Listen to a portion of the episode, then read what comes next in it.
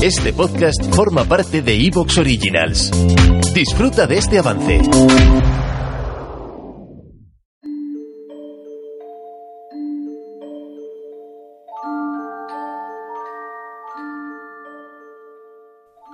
Todos los jóvenes poetas quieren gritarle algo al mundo, con temeridad y sin mesura.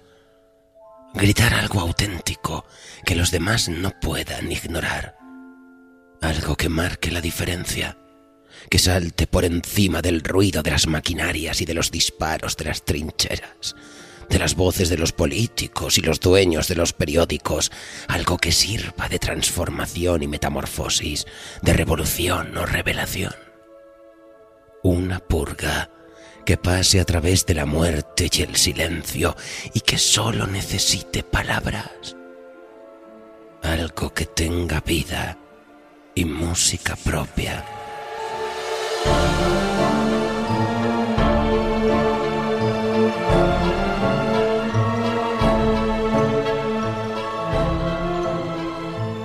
Isidore Ducas, también conocido como el conde de Lautremont, fue uno de esos poetas.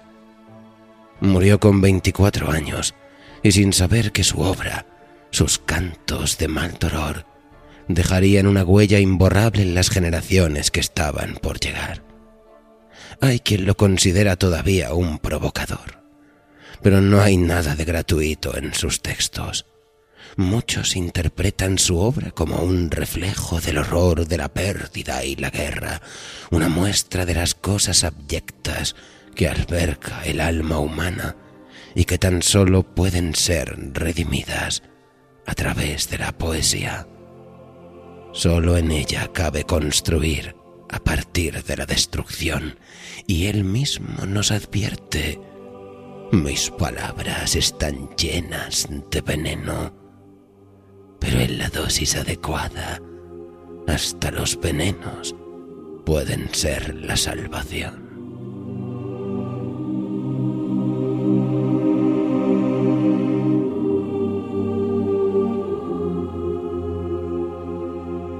En una ocasión, Isidor escribió a su editor, He renegado de mi pasado, ya no canto más que a la esperanza, pero para ello es preciso primero aplacar las dudas de este siglo, melancolías, tristezas, dolores, desesperos, lúgubres relinchos, maldades artificiales, orgullos pueriles, cómicas maldiciones.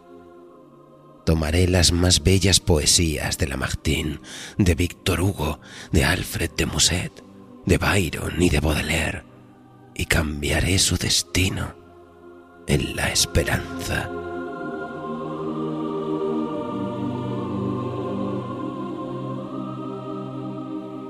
Los cantos de Maldoror fueron una obra maldita y prohibida, y pasaron desapercibidos durante mucho tiempo. Veinte años después de la muerte de su autor, fueron reeditados en París y marcaron a la nueva generación simbolista hasta revolucionar los círculos intelectuales de principios del siglo XX.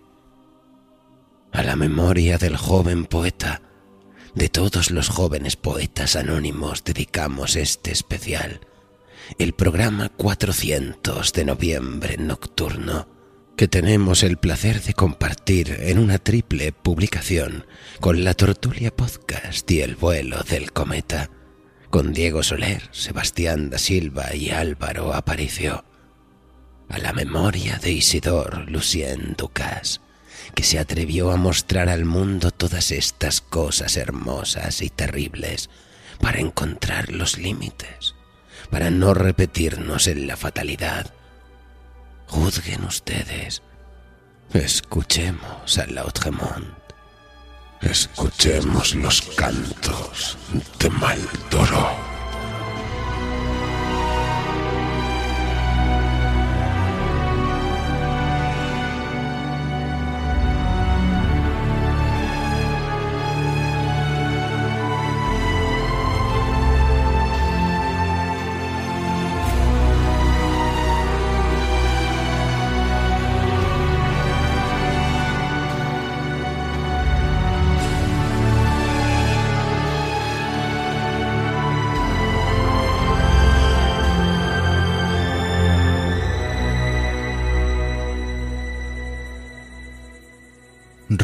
Cielo que el lector, animado y momentáneamente tan feroz como lo que lee, encuentre sin desorientarse su camino abrupto y salvaje a través de las desoladas ciénagas de estas páginas sombrías y llenas de veneno. Pues, a no ser que aporte a su lectura una lógica rigurosa y una tensión espiritual semejante al menos a su desconfianza, las emanaciones mortales de este libro impregnarán su alma, lo mismo que hace el agua con el azúcar. No es bueno que todo el mundo lea las páginas que van a seguir. Solo algunos podrán saborear este fruto amargo sin peligro. En consecuencia, alma tímida, antes de que penetres más en semejantes landas inexploradas, dirige tus pasos hacia atrás y no hacia adelante, de igual manera que los ojos de un hijo se apartan respetuosamente de la augusta contemplación del rostro materno. O mejor, como durante el invierno, en la lejanía. Un ángulo de grullas friolentas y meditabundas vuela ferozmente a través del silencio, con todas las velas desplegadas hacia un punto determinado del horizonte, de donde súbitamente parte un viento extraño y poderoso, precursor de la tempestad.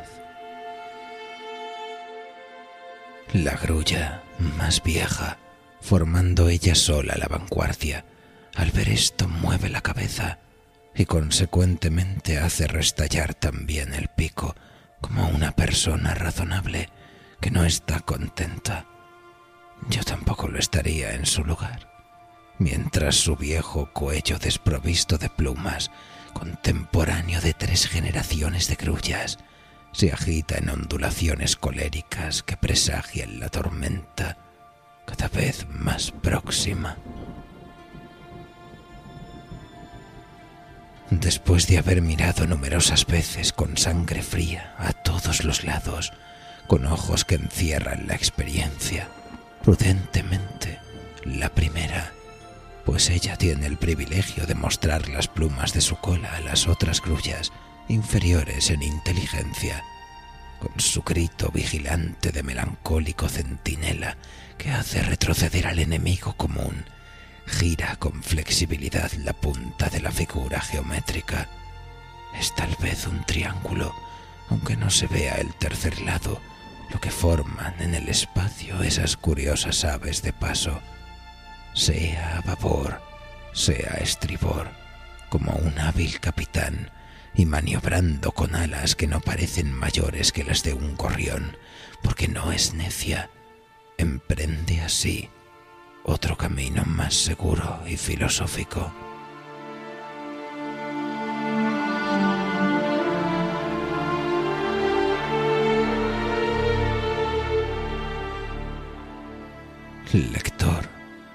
Quizá desees que invoque al odio en el comienzo de esta obra. ¿Quién te dice que no has de olfatear, sumergido en innumerables voluptuosidades, tanto como quieras, con tus orgullosas narices anchas y afiladas, volviéndote de vientre, semejante a un tiburón, en el aire hermoso y negro, como si comprendieras la importancia de ese acto, la importancia no menos de tu legítimo apetito, lenta y majestuosamente las rojas emanaciones. Te aseguro que los dos deformes agujeros de tu horroroso hocico, oh monstruo, se regocijarán si te dispones de antemano a respirar tres mil veces seguidas la conciencia maldita de lo eterno. Tus narices, desmesuradamente dilatadas por la inefable satisfacción, por el éxtasis inmóvil, no pedirán otra cosa al espacio embalsamado de perfumes e incienso, pues se colmarán de una dicha completa, como los ángeles que habitan en la magnificencia y la paz de los gratos cielos.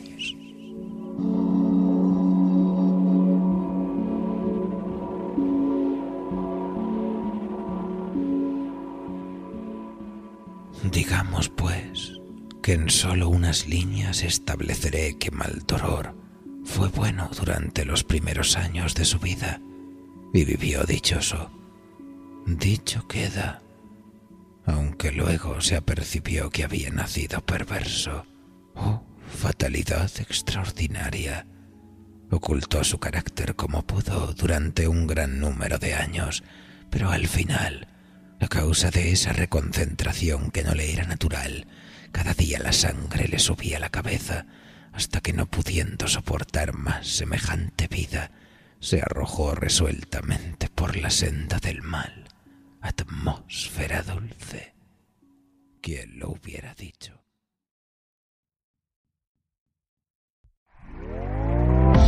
¿Te está gustando lo que escuchas? Este podcast forma parte de Evox Originals y puedes escucharlo completo y gratis desde la aplicación de Evox. Instálala desde tu store y suscríbete a él para no perderte ningún episodio.